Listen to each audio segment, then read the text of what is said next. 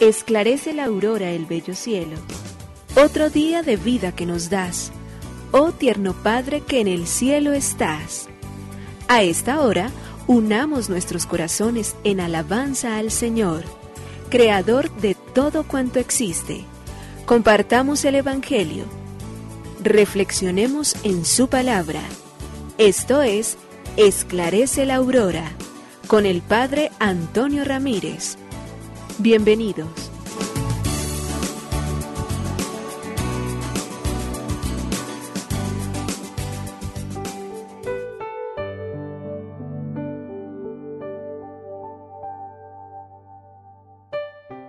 Con los muy buenos días, hoy martes 18 de enero del año 2022.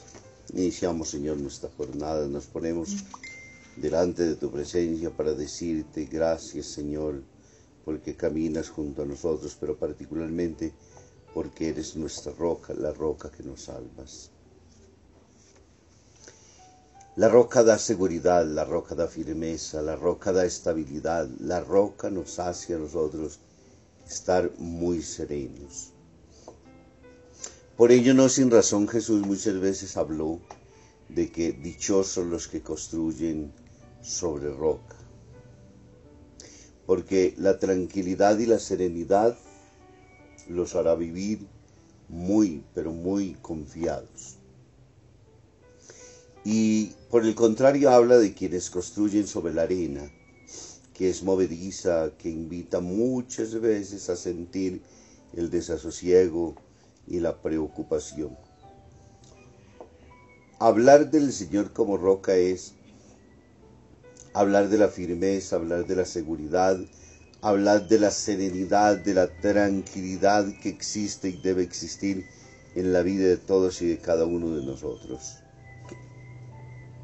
Por ello entonces, siempre que nosotros recurrimos a esa imagen, nos remitimos constantemente entonces al saber de que somos y estamos en las manos de aquel que es el dueño nuestro, que es el ser que nos ama, que es la persona que nos da a nosotros el valor suficiente para luchar todos los días, para caminar sin muchas fatigas, aunque la vida diaria no las pueda traer.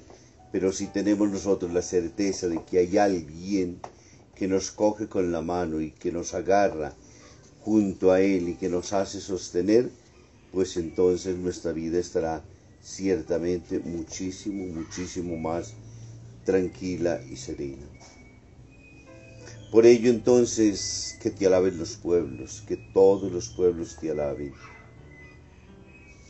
que todos los días te bendigamos porque en ti, Señor, están puestos nuestros ojos y en la medida en que te miramos seguros, ciertos, tranquilos y serenos, también entonces sentimos de que la firmeza que viene de la fe, puesto que la fe es fundamentalmente eso, una acción de convicción profunda, una acción de convicción única, una acción que nos hace decir, no dudes, porque hay alguien que te ama, porque alguien está junto a ti, porque ese te sostiene siempre.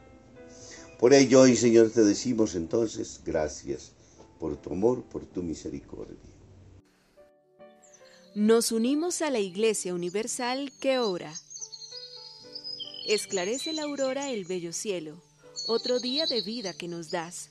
Gracias a Dios, Creador del universo Oh tierno Padre que en el cielo estás, nuestras voces unimos al concierto que el universo eleva ya en tu honor.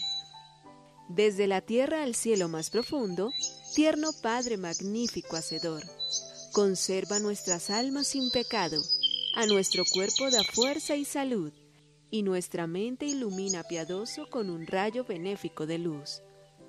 Por nuestra amada patria suplicamos, por la iglesia elevamos oración por nuestros amados padres y familia, siempre dichosos los hagas tú, Señor. En tu santo nombre, comenzamos este día de vida que nos das. Haz que lo acabemos santamente, oh Padre nuestro que en el cielo estás.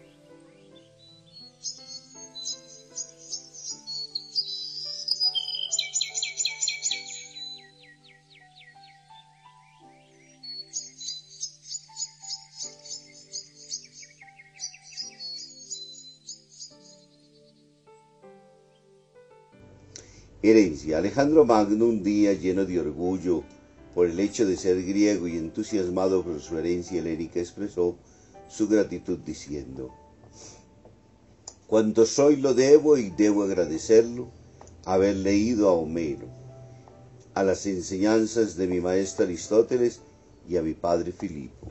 Sí, a mi padre le debo el beneficio de la existencia y de la regia estirpe. A los demás debo el saber vivir como un héroe de la antigüedad y de acuerdo con las más nobles acciones. Oh gratitud, vacío está de todo quien lo está de ti o no te tiene. San Pablo nos dice, ¿qué tenemos nosotros en la vida que no hayamos recibido? Y Alejandro Magno nos está diciendo en las mismas acciones, somos deudores y debemos en la vida sentirnos siempre seres que están eternamente agradecidos. Lo debemos frente a nuestros padres, ya Alejandro Magno nos lo hace tomar conciencia, a los maestros, al entorno, a la cultura, al lugar donde hemos vivido. Todos ellos nos han educado y nos han dado a nosotros la fuerza suficiente y nos han hecho a nosotros entonces precisamente deudores. Por ello, en la vida somos siempre deudores, de muchos y a muchos. El de mucho es porque hemos recibido muchísimas cosas y a muchos porque a lo largo de nuestro camino han pasado mucha gente bella. Sigue y seguirán pasando siempre y no podemos nosotros nunca dejar de reconocer eso, ser orgullosos de esas virtudes, de esas gracias que hemos recibido, de esas bendiciones a través de otros y no ufanarnos pensando que nosotros todo lo hemos hecho, que todo depende solamente de nosotros. Somos deudores, nos dice justamente el apóstol San Pablo. Y la primera persona a quien más le debemos es, indudablemente, a Dios. Del Santo Evangelio según San Marcos capítulo 2 versículos 23 al 28. Un sábado atravesaba el Señor un sembrado Mientras andaban, los discípulos iban arrancando espigas.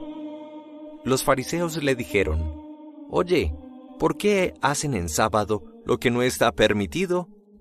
Él les respondió, ¿no habéis leído nunca lo que hizo David cuando él y sus hombres se vieron faltos y con hambre? Entró en la casa de Dios en tiempo del sumo sacerdote Abiatar. Comió de los panes presentados que solo pueden comer los sacerdotes, y les dio también a sus compañeros. Y añadió, El sábado se hizo para el hombre, y no el hombre para el sábado. Así que el Hijo del Hombre es Señor también del sábado. Palabra del Señor. Gloria a ti, Señor Jesús. El Evangelio de Marcos en el día de hoy nos pone nuevamente frente al tema del ayuno y ahora es los discípulos de Jesús pasan por un sembradío en sábado, arrancan espigas, se las van comiendo y pues es un trabajo que está prohibido terminantemente realizar en sábado. Y ahí viene entonces el enfrentamiento con los escribas y los fariseos, maestros y doctores de la ley, los cuales entonces se enfrentan a Jesús y Jesús responde con un hecho acaecido en el Antiguo Testamento y cuyo autor es David, y luego entonces concluye diciendo el sábado se hizo para el hombre y no el hombre para el sábado. La primera reflexión importante es todos los días son importantes, todos los días son valiosos, todos los días son sagrados. Y por ello nos, se nos invita de manera muy especial a discernir la verdad de las cosas, recordándonos que Dios es Señor de todo. Y por ello Jesús se pronuncia frente a todo aquello que sea división entre lo sagrado y lo profano, lo religioso y lo humano. Dios, que es creador del género humano, Dios que es creador de todas las bendiciones y las gracias, de todo cuanto existe, nada puede ver jamás mal. Pero en el fondo el Evangelio o esta pericopa del día de hoy lo primero que nos enseña es que el espíritu de toda ley no puede ser más que el amor y el servicio a todo ¿Cuál es el peligro más grave que nos ronda todos nosotros los cristianos, igual que los fariseos del tiempo de Jesús? El legalismo. Y ese se presenta particularmente como la interpretación habitual dice que Jesús acabó con una práctica legalista restrictiva, introduciendo una visión más generosa y liberal. Mientras que Jesús lo que hace fundamentalmente es llevarnos a qué? A que valoremos más su presencia viva y escondida en cada hermano, en especial en aquel que no es agradable. La dignidad de la persona humana debe primar por encima de cualquier otra cosa. Nos queda a nosotros a veces fácil doblar nuestra rodilla delante del Santísimo, ponernos en oración, pasar frente a una iglesia y echarnos la bendición y profanar terriblemente, maltratar, ofender, dañar al género humano. Y ella les dice entonces que nuestras, nuestras espiritualidades son desencarnadas. Jesús lo que quiere particularmente es que sin perder lo uno, tampoco entonces terminemos agrediendo lo otro. Podríamos decir que el ayuno sigue teniendo un valor importante en la vida nuestra, sí, pero el valor no es el ayuno, el valor está particularmente en cuanto intención del corazón, podría tenerse un ayuno solamente para tratar. Fingidamente queriéndole decir al Señor que sí, que lo amamos y que lo queremos. Pero en el fondo estamos pensando en tener una figura mucho más estética, mucho más bella, mucho más importante que se fijen en nosotros. Y ahí porque Jesús se dirige siempre a la profundidad del corazón y ahí porque Jesús hace colocar al hombre en el centro siempre el corazón que se develen sus más profundas y sus más auténticas intenciones. Para ellos lo importante era el sábado, y entonces el sábado no podía hacer absolutamente nada. el resto de los otros días quedaban que en acción totalmente libre para que cada uno hiciera lo que se le antojara. Jesús no camina por ahí.